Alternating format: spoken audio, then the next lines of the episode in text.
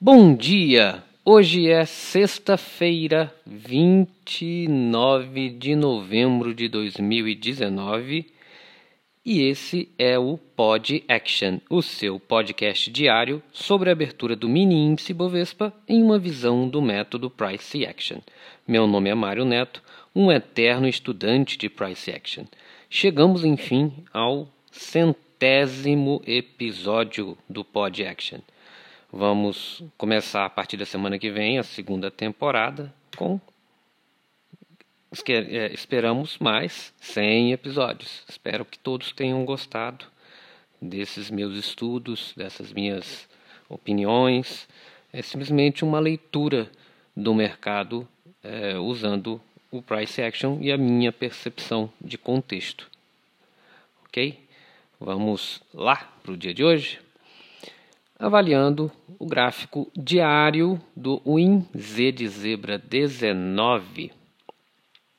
Ontem teve uma barra compradora tá, de cerca de 1.300 pontos, com uns 400 pontos de sombra abaixo, uma sombra relevante, mas não, não muito grande, e a gente estava vindo de um doji da quarta-feira.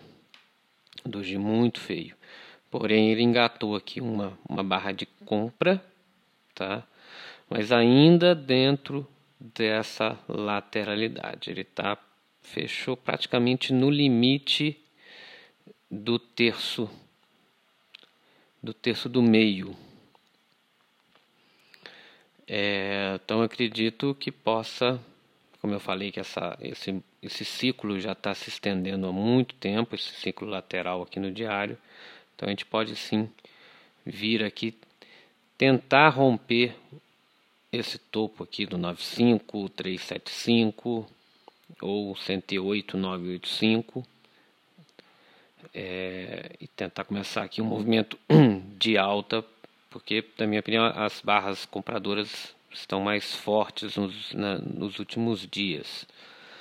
E está tendo muita falha de rompimento para baixo. Vocês veem na terça, na quarta foi um doji que ele tentou romper e não conseguiu e voltou. Ontem também uma barra, uma tentativa de, de, de rompimento para baixo também não conseguiu.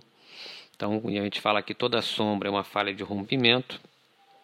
Tendo muitas sombras para baixo, então muita falha de rompimento para baixo eu vejo que possa estar tá aqui engatando uma, uma um novo ciclo, acredito que de alta, não muito forte, mas acho que de alta, mas a gente tem que acompanhar o preço. Nos 60 minutos, tá, a gente viu que a gente tinha fechado aquele gap e tinha um novo gap aqui que a gente estava monitorando no 107.035, 107.900. O dia de ontem ele chegou, ele não chegou a fechar o gap totalmente, tá? Então deixou só um pedacinho aqui que eu acredito que não tem probabilidade de fechar. Se o preço vir aqui para baixo, eu acho que a gente pode focar na fechadura desse gap aqui, mas são 300 pontos praticamente aqui entre o 107,35 e o 107,375. Tá? Um gap praticamente relevante aqui nesse, nesse movimento. E ele voltou a subir. No 30 minutos, no 30 minutos, tá? Como eu falei, esse gap de baixo, na minha opinião, fica irrelevante, a não ser que o preço venha para esse lado. Mas temos um novo gap. Lembramos que ainda estamos num movimento lateral. Temos um novo gap formado aqui entre o 107.920 e o 108.270, que foi um gap de alta do movimento de ontem. Tá? Apesar dele esse gap de alta ele está vindo de, um, de barras fechadas, tá? Não é um gap tão forte assim, mas é um gap porque ele subiu, tá? E ele pode vir a buscar esses preços caso ele venha para esse lado hoje, caso ele venha para baixo. No 15 minutos, no 15 minutos, é, a gente vê que ontem, tá? A gente, se a gente traçar aqui desde, desde o dia 27 do 11, tem uma linha de tendência de baixa que ele está respeitando está respeitando bem. E eu hoje acompanharia essa linha, vindo lá da mínima do dia 27 do 11. Você vê que ele quase toca 3 a, a uma hora da tarde de ontem e no final da tarde ele chega a tocar, mas não rompe essa barra, tá? Então, para mim aqui é o ponto mais importante aqui no 15 minutos é essa linha de tendência de alta. E nos cinco minutos, onde todos operam, eu também traçaria uma linha de tendência aqui, bem relevante, vindo aqui da mínima também das 9h40 do dia 28. Vocês veem que tem uma tendência de alta aqui se formando, foi um broad channel de alta. É, talvez aqui também uma linha uma resistência e eu acompanharia esse esse esse broad channel que está se formando aqui que eu acredito que ele vai romper em algum momento que ele está se fechando tá ele vem ele foi se fechando e está tá afunilando está fazendo um triângulo aqui e estamos partindo para um para um modo de rompimento desse broad channel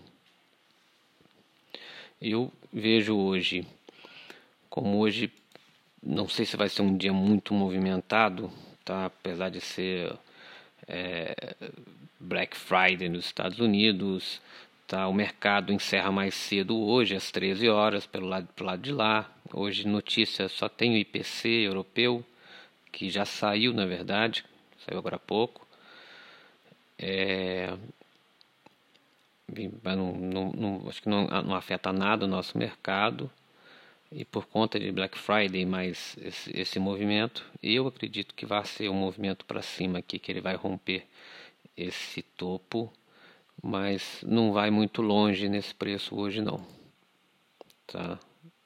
De preços, deixa eu ver se tem algum magneto interessante aqui para cima, não, é, tá muito longe os preços os magnetos anteriores, eu teria que ver aqui no diário alguma coisa.